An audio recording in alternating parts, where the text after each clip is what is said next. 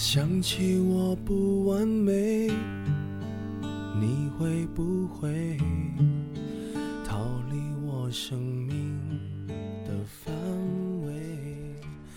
在某个夜里，我们会无缘无故的失眠。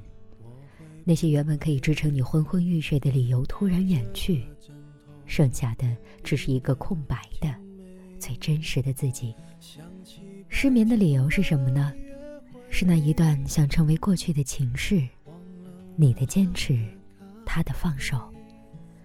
是那一个每次回想就满是心碎痛苦的他，得到的和得不到的，还是你关于未来的不清楚，对青春的短暂迷茫，对青春的坚持与现实所带来的冲击。总之，未来不可预测，这是一个新奇的世界。就如同第一次看下雪，第一次看日出，第一次吃棉花糖，充满幻想与梦幻。从孩子变少年，这些时光，倘若日后回想，那都是惊喜一般的单纯而美好。每个人在不同的时期，对于失眠都有着不同的看法和感受。第一次失眠还是在年少，是因为自己对那个白衣飘飘的暗恋对象准备表白，幻想之后的种种美妙，于是兴奋了一夜。又可能是因为第一次躲在被子里看了一部 TXT 格式的言情小说，紧凑的剧情，男女主人公的暧昧与亲密，被子里稀薄的空气，自己的心跳，这一切，都是新的味道。第二次失眠，或许是黑暗高考的备战前夜，那是渴望成功或者害怕失败的强烈心理刺激。这种刺激会是我们真正迈向成功第一步，或者第一次被自己的不强大所打倒。第一次成功，不一定以后成功；长久的失败，不一定只有失败。第三次失眠，或许在十八岁左右。第一次遭遇友情、爱情的背叛，那个和你从来不分离的闺蜜，突然在有一天看到你不再打招呼；那个你喜欢对她耍小性子的男生，有一天突然和别的女孩一起亲密，然后与你擦肩而过；这个你躲在被子里哭肿双眼的凌晨深夜，第一次没有人安慰。这是一杯红酒，喝下去的过程从甜到涩。从涩到苦，经历的苦难多了，就会豁然开朗。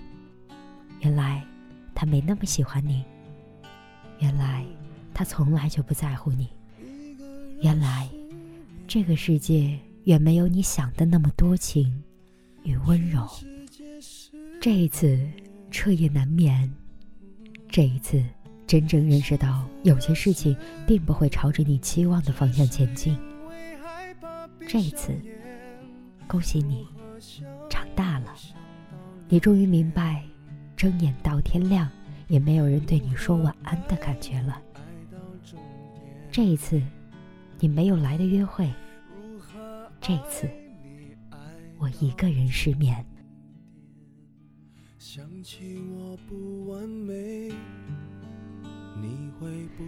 第 N 次失眠，或许是二十二岁到二十五岁。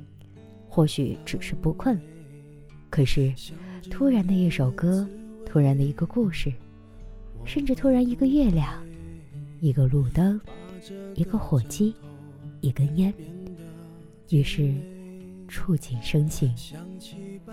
这个时候是个什么感受呢？许多的话特别想说，可是说不出。想挽留的那个人错过了，想珍惜的那个人。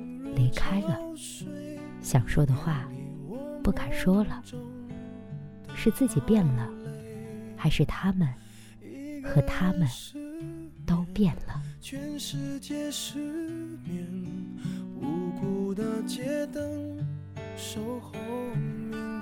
最初的梦想是否还在坚持？最初的爱人是否还在亲密？最初的朋友是否还在身旁？其实，你若这样问，那我们都在变。最后一次失眠，或许只是单纯失眠，脑袋里空空，是不是已经只会沉默？从第一次被迫沉默到如今只会沉默，从地铁到车站，从公司到回家。如果有镜头记录，没有哪个人不是被快进八倍的放映。很多时候，我们真的走得太快，城市的风在身体经过穿梭。父母爱人的呼唤，回头听不清楚。你以为你还是当初和太阳赛跑的少年，却不知道，你现在所谓义无反顾的奔跑，每分每秒都是失去。所谓的暂停和停滞，也可能是正在得到。这是一个失眠夜，这是一个不困的夜，也可能是你另一个长久的。寂寞的夜，从困到不困，失眠就如同人的影子。那些不开心的、孤独的、绝望的、悲伤的夜晚，他们就会与你如影随形。影子是自己，失眠何尝不是另一个最真实的自己呢？时间是沙，握紧握不紧的。都在流失，而这些失眠的夜，是对自己的惶恐，或许是爱情，或许是人生。有一句名言这样说：“活在当下。”我们这些辗转反侧的凌晨与深夜，其实不是那么必要，但却又要必须出现。就好像每个人都要流一次泪，或者爱一个人一样。有了这些，人生才算真正的完整。但那些过往，不可过分深究。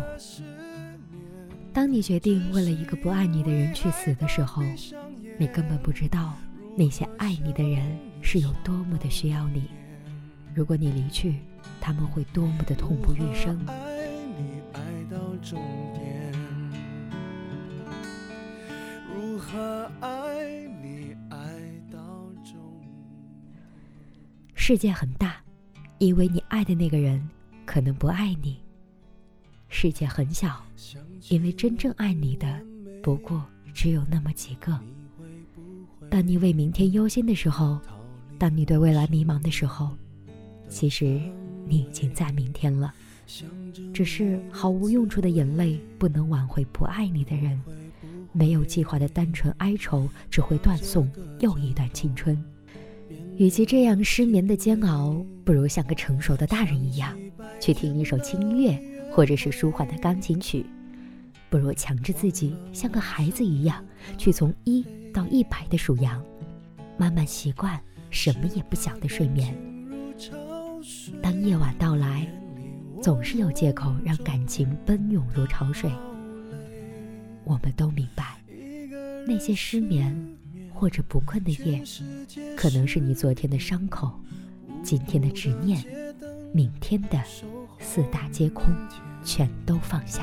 幸福的失眠，只是因为害怕闭上眼。如何想你想？